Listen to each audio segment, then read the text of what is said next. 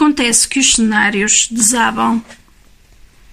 Os gestos de levantar, o elétrico, quatro horas de escritório ou de fábrica, refeição elétrico, quatro horas de trabalho, refeição, sono e segunda-feira, terça, quarta, quinta, sexta e sábado, no mesmo ritmo.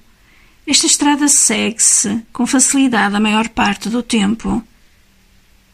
Só um dia o porquê se levanta e tudo recomeça nessa lassidão tingida de espanto. Começa. Isto é importante. A lassidão está no fim dos atos de uma vida maquinal, mas inaugura, simultaneamente, o movimento da consciência. Acorda-o e provoca a sequência.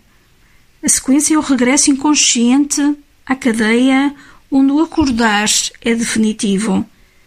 No extremo desse despertar vem, com o tempo, a consequência: suicídio ou restabelecimento. A lassidão tem em si algo de repugnante. Aqui devo concluir que é boa, porque tudo começa pela consciência e nada vale a não ser por ela.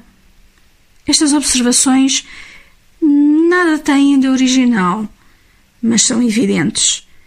Isto basta por uns tempos, na ocasião de um reconhecimento sumário nas origens do absurdo. A simples preocupação está na origem de tudo.